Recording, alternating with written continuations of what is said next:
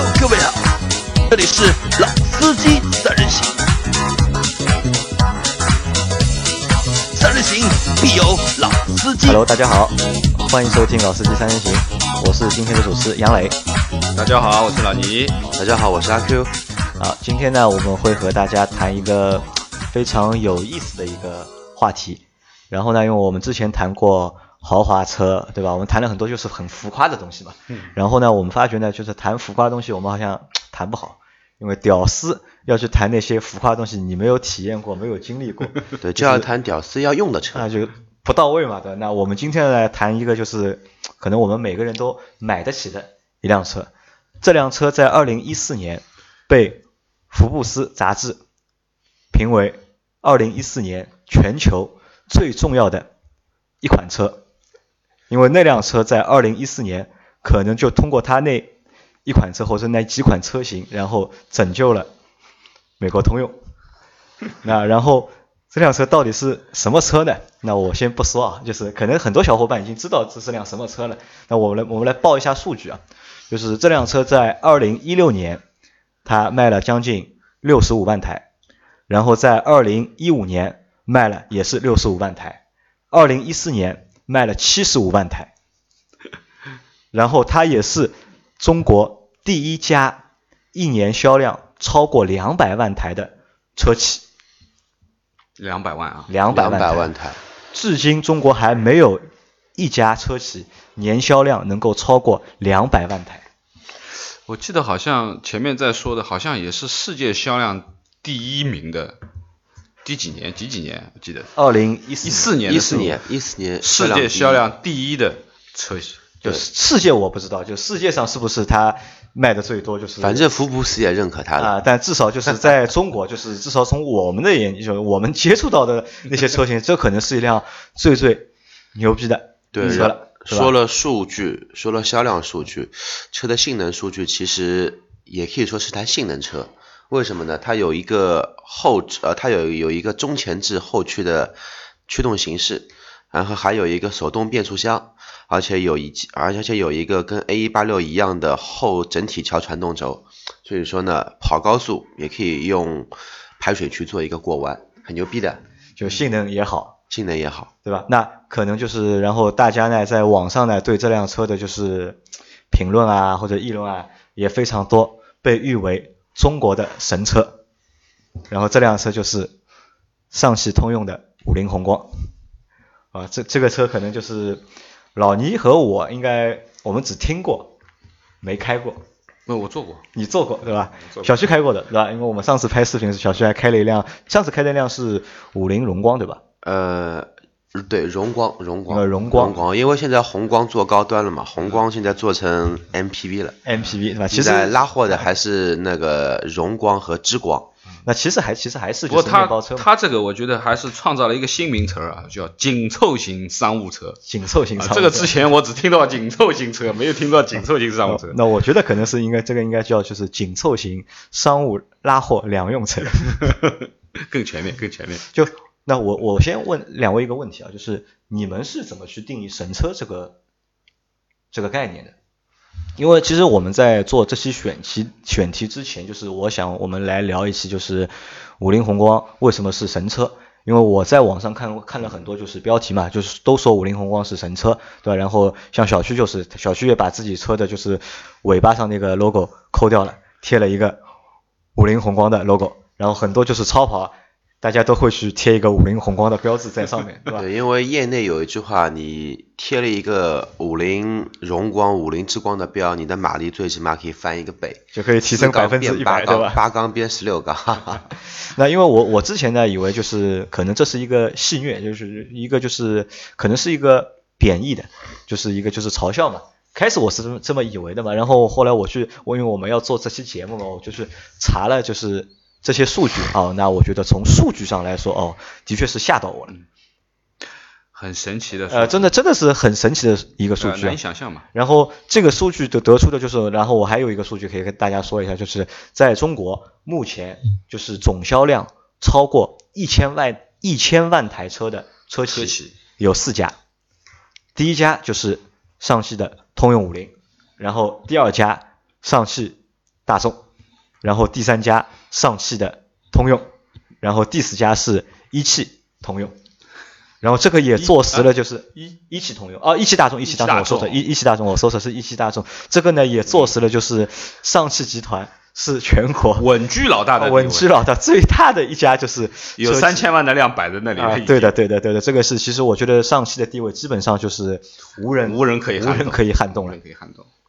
那两位你们谈一下，就是在你们概念里面，就是怎么样才能算一辆神车？就我们可以先抛开就是五菱。宏光这辆车，就是你们的概念里面，什么样的车才能算一辆神车？呃，我觉得，因为从数据的角度上讲啊，就是说，呃，应该说你有多少个缸，你有多少的马力，当然你可以代表啊你的性能有多好。但是说实话，很多的钢，很多的马力是要用金钱去堆的。你没有到这个钱，你肯定是换不来这些钢，也换不来这些马力。但是同样，你要从驾乘的体验上面啊，比如说我们讲的，呃，我们说普通人你能够接受的这个范围里面，或者说你作为一个车企，你去造一辆车，你总希望它大卖嘛，对不对？总是销量好嘛，不要说只卖了几台它就停产了。那么应该说从产量上，从销量上，其实。这已经是可以说定义成一个神车的这样的。谁在市场上卖的最多？对对对，那当然就是说已经卖的最好，卖的最多，而且从各方面的使用啊，包括各方面的情况，你看到的这个神车，因为实，我觉得就是说，我认为我还是一个蛮实用主义者的人，就是可以说这样的一台小车，微型的车，它的实用性能，因为我自己也做过。啊，也在四我们说的四川啊、云南啊山间在穿越当中，你也偶然坐一下这个车啊，当然心惊肉跳是肯定的，但是实话说还是真的非常的厉害，因为我我我比较喜欢自驾，也经常去那边。你可以看到这些地方，因为基本上没有什么平路，都是山路，甚至于说很多的路都坑坑洼洼，对不对？在那个地方。我们说的三线、四线的城市里面，这个普及率最高的，就是说曝光度最高的一辆车，就是这个了。啊，你没有什么可以替代的这个概念。那小薛，在你心目当中，就是什么样的车能够算是神车？呃，我呢想套用一句话，套用一个周杰伦的电影，对吧？《头文字 D》里面的一句话，什么称之为神？就是神做了人做不到的事情，他称之为神。那么。呃，五菱为什么称之为神车？我觉得应该有这几点吧。首先呢，在现在这个五菱还没有这么牛逼的之前，它的前身，呃，说了不多，我就说零一年的事情。零一年的时候，大家想一下，我们自主品牌车子有什么车型？奇瑞，那个高仿捷达第二代，然后有一个品牌叫吉利做的一个美日高仿夏利，在那个时候，中国啊还有个中华。呃，华晨中华的车做了一个，那个时候应该俊杰还没出来，俊杰俊杰还没出来，俊杰前面这一款车叫之后改款叫尊驰，什么名字我给忘了。然后的话呢，在那个时候，五菱在零一年已经把它的一个五菱之光的前身车型出口到十二个国家，包括了欧洲国家。你们想想看，这个东西觉得。牛逼不牛逼？然后自从零二年被上海上汽通用并购之后呢，就变成全全名叫上汽通用五菱。从这个开始就拉开了它神车的一个序幕。好的，那我们现在来谈一谈啊，就是为什么五菱宏光也好，荣光也好，就是会被我们称作为神车。然后我们前面就是在节目之前，我们也讨论了嘛，就是我们也总结了几个点，然后我们这个也和大家去分享，因为其实很多用户就很多听众就是其实大家都听到过，就是五菱宏光是辆神车，对吧？但但它到底为什么是为什么是神车？对，因为很多都是我们看到网上那些段子啊，其实那些段子就是销量好，呃，都不是一个真实的，都是杜撰出来的嘛。但我们就是根据我们一个实际的一个情况，然后我们分析了一下，就是为什么五菱它有那么大的销量，然后它又是一辆神车，嗯，对吧？那老倪，你先来说一个。第一，便宜，便宜，几万块钱、五万块钱你就可以买一辆车，而且配置不低哦。现在我们讲的里面很多东西都是在十几万以上的车你才会有的东西，你都能找得到。我觉得。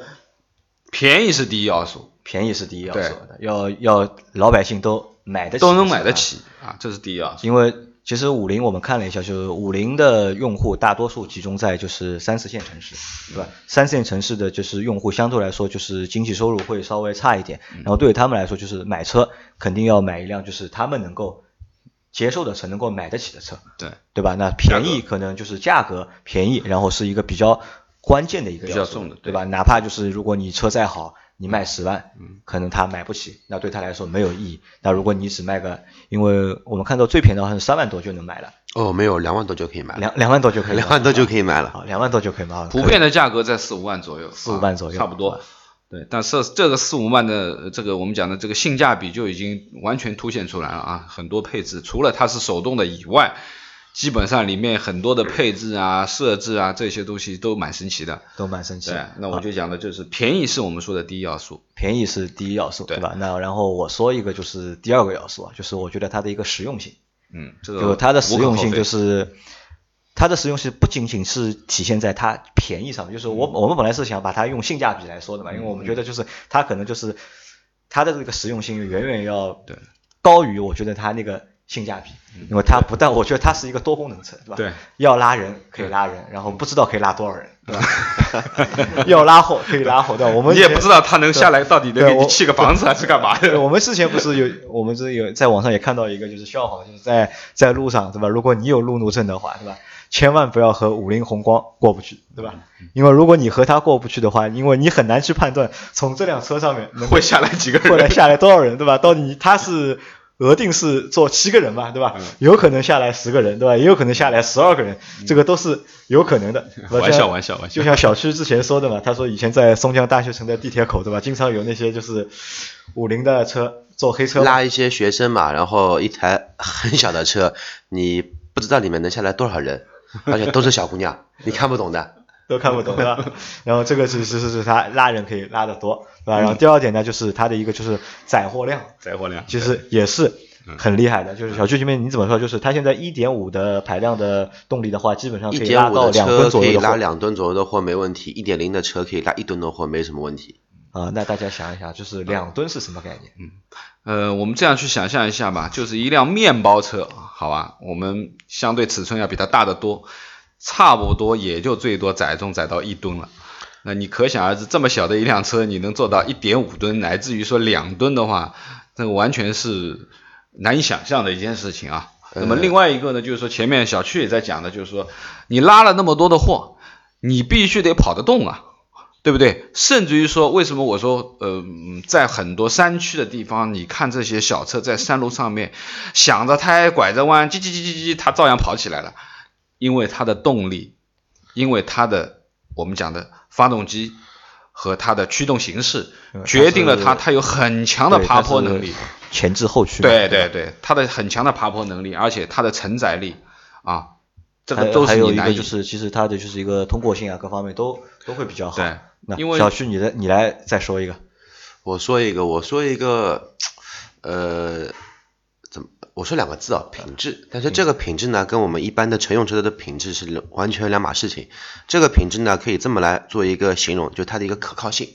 可靠性。因为，呃，我认为啊，这种车型的客户呢，虽然他的大多数都是一个这个车，它是个经济产物，它不是一个我们讲究舒适性的一个车型，它就讲究讲究一个我们说的一个可靠性跟它的一个经济的一个实用性。那么相对来说，五菱这个车呢，我也比较熟悉，家里面呢，呃，几个亲戚朋友也来拉过货，这个不摊台，真的是车很耐开。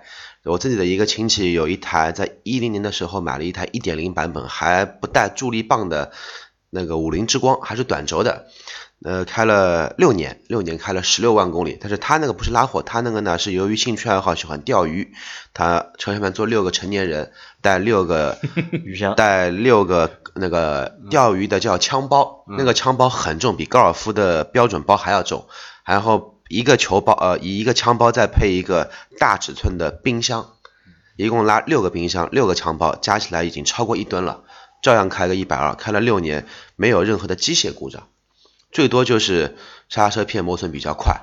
轮胎磨损比较快，别的没什么问题。开了六年，在去年的时候又置换了一台新的五菱荣光，卖了卖了多少钱？卖了八千块钱，买来两万八，开了六年卖八千块钱。保值率非常高。然然然然后呢，他去年的话又买了一台那个呃五菱荣光的加长版。你们要知道，现在不光什么神车大众，还有像什么一些奔驰、奥迪、宝马，它有加长版，连五菱都有加长版之分的。它有标准轴距跟加长轴距版的。他买的时候需不需要就是加价？呃，这个车子呢是这样的，加价不至于，但是你要有优惠是没门的。反正这个车就这个价格，你爱买不买。然后的话呢，我记得应该是五万六千多的车价吧，一分钱都没有优惠，反正所有装潢都自己来，然后提个车自己走，然后就没然后了。一点五的排量的发动机，据说现在这个发动机品质呢，跟通用的某些车型是有一些亲戚关系的，而且这个是近亲，不是远亲。嗯，呃，我那个时候因为由于我杨柳这边需要拍广告嘛，我借来开了两天时间，哦，这个提速啊不亚于任何2.0自吸的车子，高速上面跑跑一百四，妥妥的，不带任何喘气的。不带任何喘气，对吧？那可能我们前面啊还有一个点就是什么？可能它的一个使用成本，这辆车的一个使用成本相对来说也是非常有经济性的。对，因为这个也是一个关键，因为为什么说这个是一个经济作物呢？呃，考虑买这个车用来拉货跑快递的小，我们说快递小哥，他会考虑这个车坏掉，维修费用怎么样？五菱的配件，可以这么说，现在目前来说，全中国最好修的一台车，因为它的配件供应量比桑车还多，桑车已经都退市了。那本来是桑塔纳嘛，对吧？哎现在是五菱了，对吧？对对对，之前不是有一个网上有一个，我记得汽车之家有一个豆豆车节目，他说那个羚羊，羚羊的配件价格非常便宜。那我可以这样说，你找不到一台车配件比五菱的配件还便宜，你找不到的。毕竟是它这么大的量啊，对它的产量，我之前的一台我的小踏板摩，我的我的那个踏板的那个是株洲雅马哈的，那个就是上领新的炫银马，一个樱花轮胎，估计也要一百六到一百七，一台五菱的轮胎一百二到一百三。那么便宜啊。啊，那前面我们说的其实都是维修和养护啊成本就是其实我们前面就说的就是其实综合在一起就是一个性价比，只不过我们把它拆开来说了嘛。但其实我觉得性价比是一方面，然后这辆车如果被誉为神车的话，它车本身肯定还是要有一些就是说法。在里面一定要肯定在车的本身的硬件上面，一定要或者在技术上面一定要肯定和别人有不一样的地方，才能够称之为一辆神车，或者是才能被那么多的用户所接受。嗯，那小徐，你和大家介绍一下这辆车的一个车型上到底它有哪些特点？首先，所有的五菱有个共同性，它集合了当今世界二十一世纪最先进的设计理念——四轮四角的设计。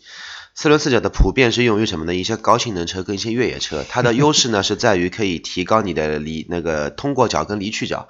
当然，它有很高的离地间隙，它的离地间隙最小不亚呃不低于二十公分的。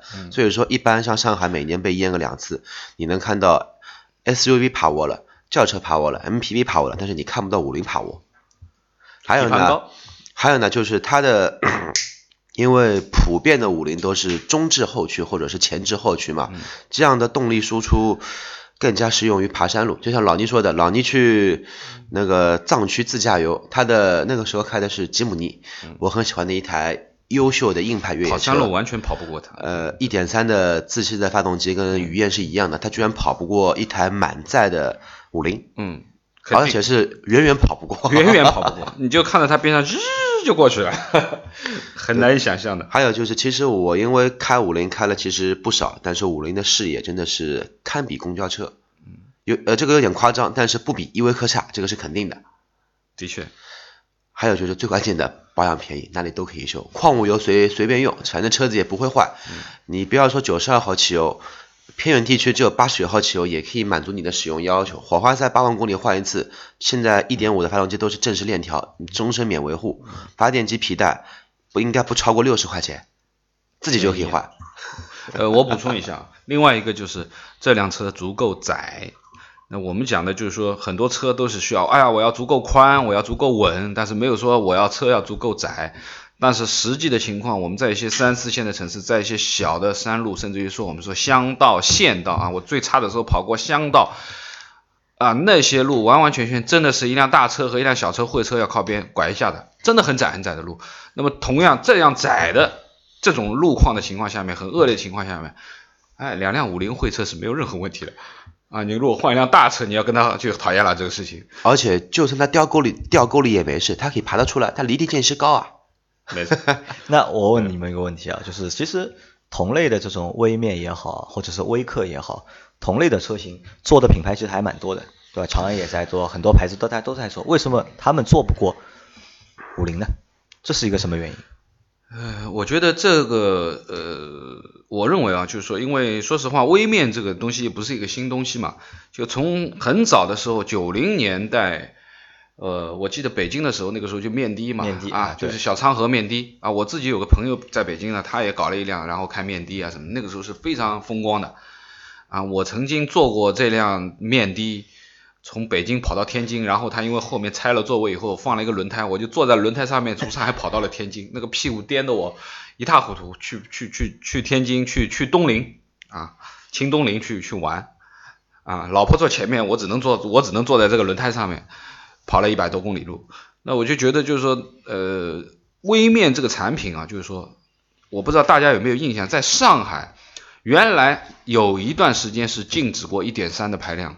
以下的车上高架的，记得吧？对。所以那一段时间，其实对于这种小型的车，其实打击很大，打击很大。很多人不愿意买了，没法买，因为它上不了高架。长安一直坚持，对不对？跟现在的外牌一样，它不能上高架。对。那么我们讲的就是当时的时候，其实就像呃那段时间，其实卖的比较好的就是昌河啊、长安之星啊什么，对不对？那么其实对于小排量，那个时候说它不环保啊，或者说它发动机的技术落后啊等等各方面的原因，导致了它在销量上面其实有一段时间是掉下来的。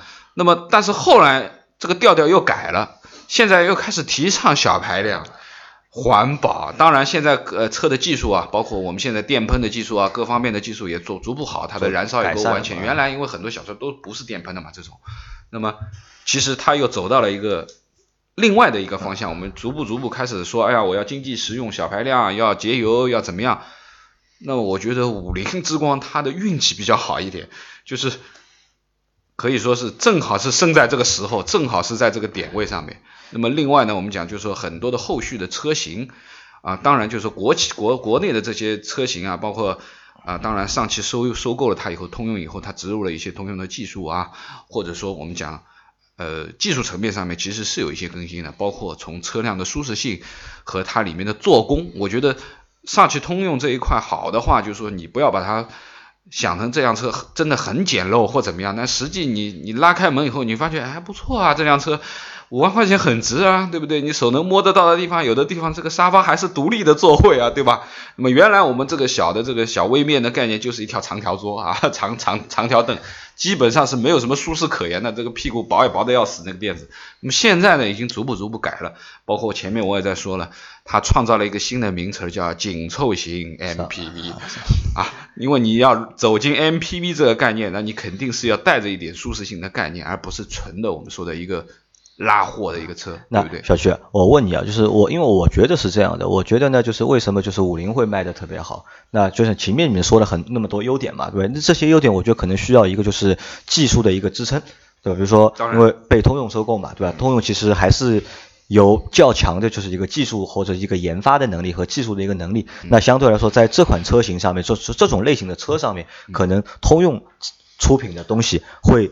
强于就是其他国内的品牌的车型，它的技术对我觉得是这样，因为这样想，我们大家可以把时间再回到两千年左右那个年代，其实那个年代的话，已经有长安之星，其实是那个时候是很火的，卖了肯定比当时的柳州五菱要好。好，没错。当时柳州五菱的微面，我记得那个时候上海还是联合汽车城，卖的肯定没有长安好，而且那个时候的话，已经有昌河还有东风作为一个竞争对手。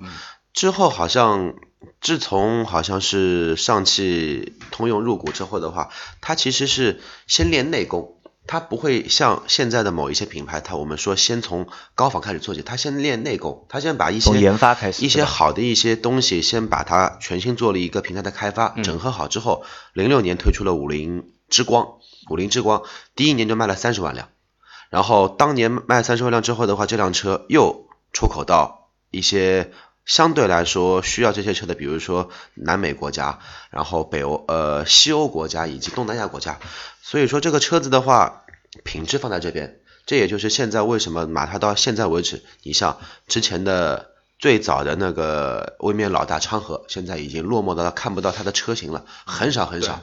然后东风小康之前又推出过一款像铃木浪迪一样的那种越野型的微面，现在也停产了，也买不到了。现在唯一能跟呃五菱有一些竞争的，也就是长安。但长安的话，现在已经全部把它的重心放在乘用车这一块了。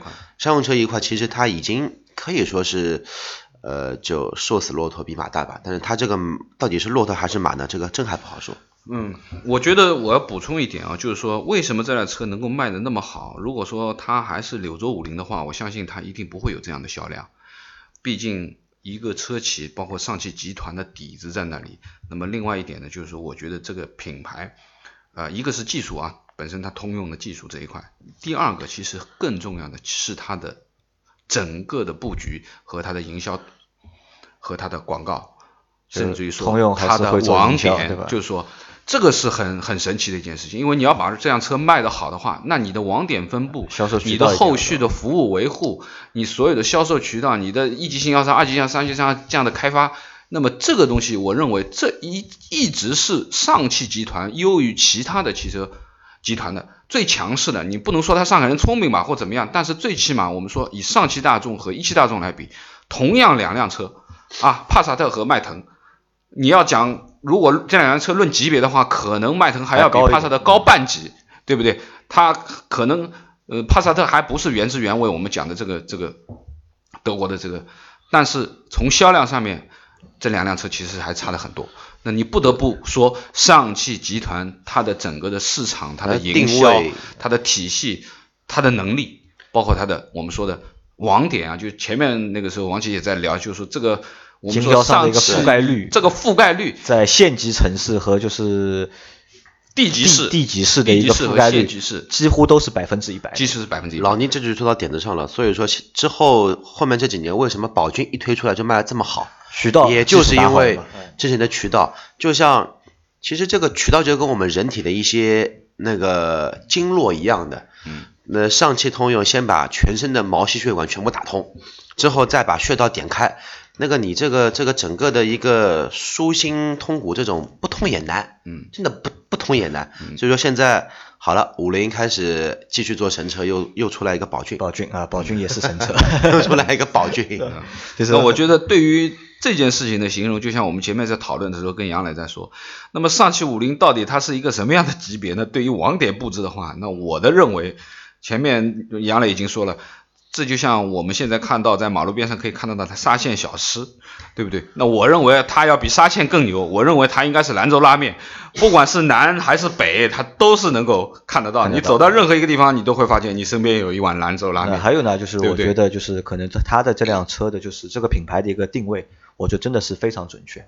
因为其实就是因为我们可能是在上海嘛，一线城市相对来，但全从全国角度来说的话，真正的就是大的一线城市其实不多，对吧？我们其实还是大多数还是三四线城市为主，对吧？用户可能还是收入还是都是偏低，对。那其实就像这个就像就像农村包围城市的感觉，对吧？如果你能够真的把就是中低端的用户掌握在手里的话，其实我觉得你想不神也难吧？我觉得，对吧？好，另外呢。我觉得呃，其实说一个总结的东西，应该说，呃，从买这辆车的这些呃车主啊，我们其实之前也看了一些数据啊，基本上都是个体业主和小商贩，对对对啊，那么可以这样讲吧，我们之前很多的节目都一直在谈用车怎么样节约省油费啊，怎么样能够省一点保险费啊，怎么样去省一点维修费啊，那不要去省了。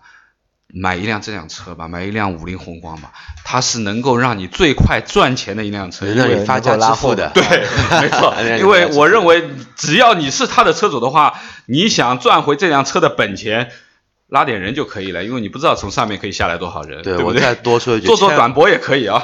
千万不要看不起开五菱，特别是一些我们说那个直辖市上直辖市车牌的一些五菱车主，这些车主的身价都是很吓人的。你像宁波五个八，他是上了一台五菱，然后上海其实也有个段子，在呃叫中粮的那个中粮滨江一号里面有一个土豪，他的代步车是一台五菱之光上了一块上海牌，包括我这一次的这个亲戚也是五菱之光上一台上海也，是上海牌。就是车牌十几万，一辆车五万，我觉得就是能够让你用最短的时间、最低的成本、最快的赚回一辆五菱之光钱的话，你还是去买一辆五菱之光，它赚钱最啊、快。因为可能就是五菱对很多五菱的车对很多用户来说，不仅仅是一个代步的工具，它可能还是一个生产的工具，是一个赚钱的工具。对所以说就是它有那么大的一个就是用户的一个基础在里面。它还是一个精神的依托。嗯好吧，那反正这期节目我们就